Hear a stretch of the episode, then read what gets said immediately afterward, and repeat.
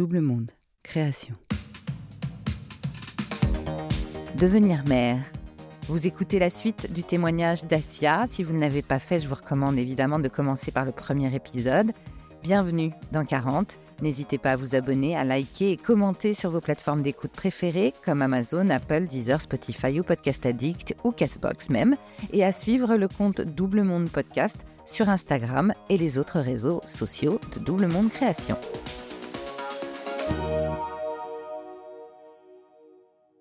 Je m'appelle Asia, j'ai 44 ans et je vais vous raconter comment je suis devenue maman en une semaine.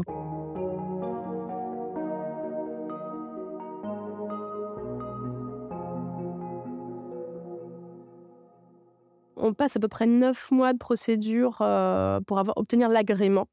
Donc, on rencontre assistante sociale, psychologue, euh, puéricultrice. Euh, ils viennent nous rencontrer à notre domicile. On a des entretiens chacun séparés, ensemble. Donc, c'est beaucoup de questions sur finalement quel est votre projet? Parce que c'est pas juste de dire on souhaite adopter un enfant, c'est quel enfant vous voulez adopter?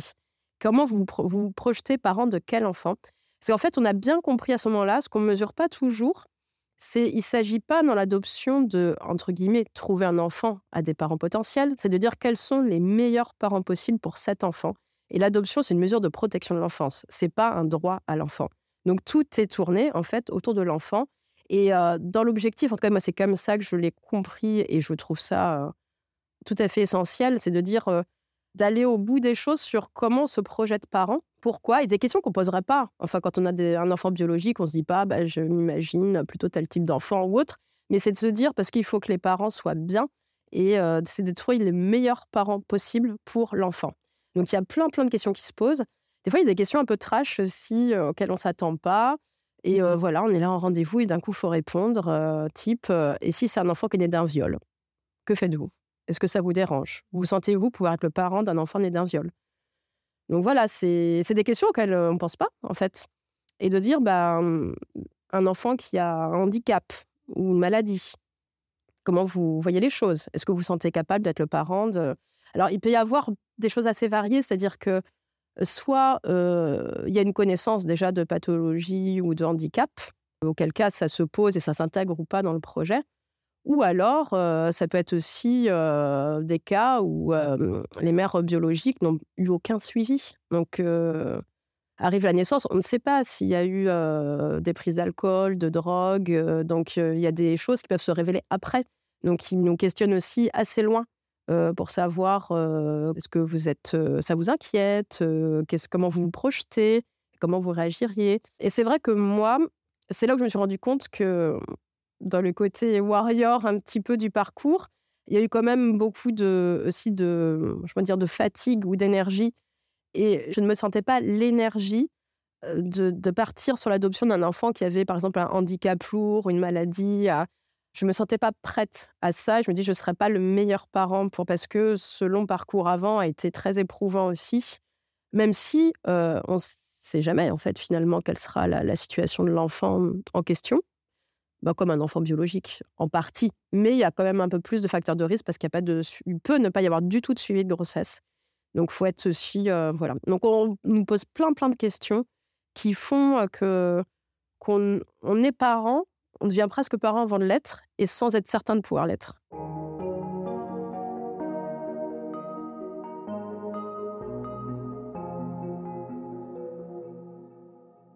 Le temps c'est une autre dimension. Euh, le temps est long, en fait. Parce qu'une fois qu'on a l'agrément, on nous dit alors la première année, il ne se passe rien. Et après, c'est les années. Chaque année, on a un rendez-vous pour actualiser le, dossier. Et globalement, on sait à peu près que pendant 3-4 ans, il se passe rien parce qu'il y a des couples qui sont déposés des dossiers bien avant nous. Donc voilà, donc là, on, on était à 3 ans et demi post-agrément donc après un an d'agrément, et un an, on avait suspendu parce qu'on finissait les FIV. Et donc voilà, on savait qu'on commençait à être dans la période.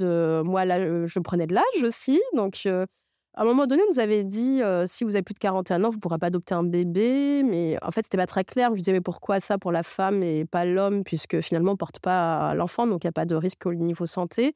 Mais je voyais cette notion-là qui était en tout cas pas forcément très claire. Donc je me dis, prenant de l'âge, comment ça va se passer? Est-ce que notre projet va être viable finalement? Il y a tout le lien avec l'entourage aussi, parce que certains n'osent pas trop poser de questions, mais pensent à nous, d'autres nous imposent un petit peu. Donc on essaie aussi d'embarquer tout notre entourage que quand on adopte un enfant, c'est pas juste nous en tant que parents, c'est il intègre toute une famille. Donc voilà, donc on essaie d'en parler aussi à l'entourage, les parents, les frères et sœurs, de tenir informé tout le monde, nos amis. voilà, et je sais que un jour, je joue la boîte aux lettres et je vois un, courrier du service adoption. Oh, j'étais complètement, alors je ne voulais pas l'ouvrir parce que mon mari n'était pas là. Alors je regarde au travers de l'enveloppe et je vois une date. Oh, j'étais complètement, j'arrive à la maison, j'ouvre, bah, enfin, je lui envoie un message, je me dis bah vas-y ouvre. Et là, je vois les réunions d'information. ok, bon, bah non, c'était pas pour cette fois-ci. Bon, bah, énorme déception. Nous, oui, on en parlait, ça nous semblait long, long et incertain. En fait, on s'est toujours attaché à vivre beaucoup à côté, à se dire.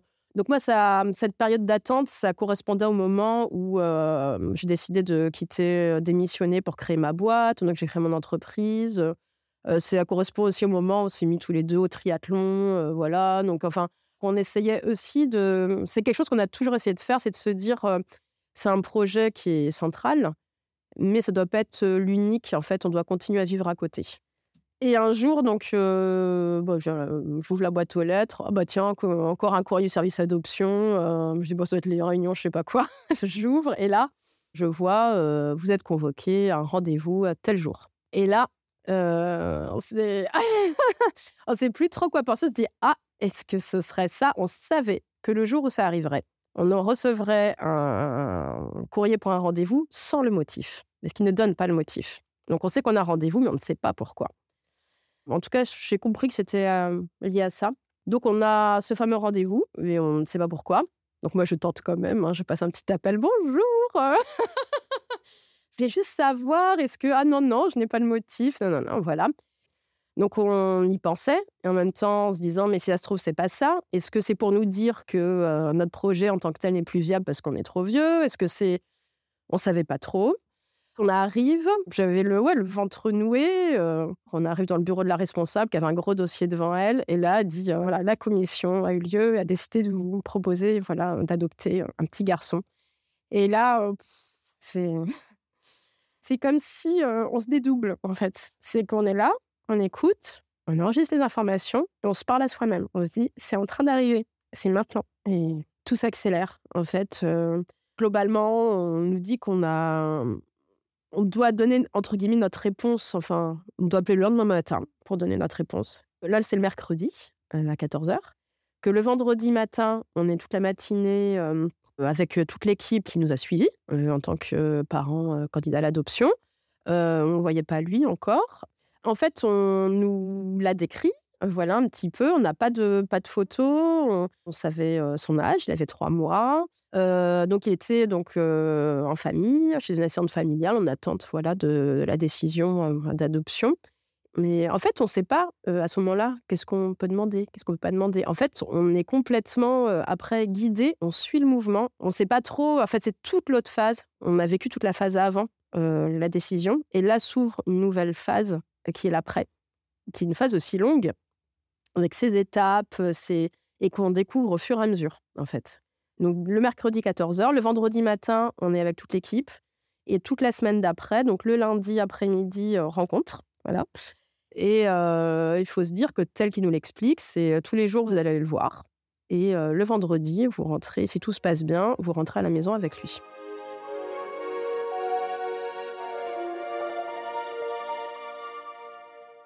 Alors la rencontre, c'était...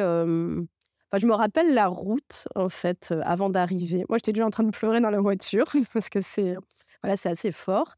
Et euh, on est rentré donc chez l'assistante familiale. Alors, il y avait l'assistante familiale qui était présente, avec la psychologue et l'assistante sociale. Donc, en fait, on, bah, on est rentré et tout de suite, je regarde un peu sur la droite, il y avait un canapé, puis il était là, sur allongé sur le canapé, avec un petit jeu autour de, au-dessus de lui.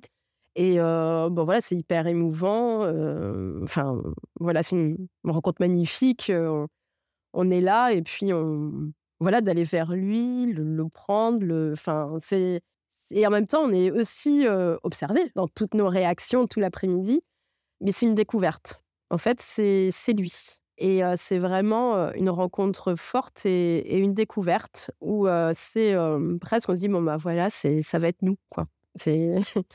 voilà, tu, es là et, ça va être nous. On fait connaissance, on le prend dans les bras, on, s'occupe de lui, on, voilà, donc c'est un après-midi où on s'approche. Je me rappelle qu'il s'était endormi parce qu'en fait, il dormait pas du tout, euh, faisait pas du tout de sieste dans le lit. Il dormait uniquement dans les bras. Donc moi, j'étais contente parce qu'il s'était endormi dans mes bras. Enfin voilà, j'ai gardé une photo de ça. Voilà, donc ça, l'après-midi défile et ensuite on revient tous les jours pour passer la journée avec lui. Et là, uniquement avec l'assistante familiale, sans l'équipe présente. Et c'est là que je tire mon chapeau sur ce vraiment un métier où, il y a cette capacité à s'occuper d'un nouveau-né jusqu'à ses trois mois.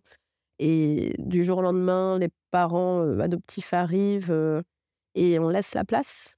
Et, elle l'a fait merveilleusement bien en nous accompagnant aussi à, voilà, créer ce lien, le premier bain, le, Enfin, le biberon, changer les couches. En fait, nous, on savait pas comment ça fonctionnait un bébé. En fait, on n'est pas préparé à ça. Et donc, je me rappelle, on était arrivé au magasin avec nos deux voitures.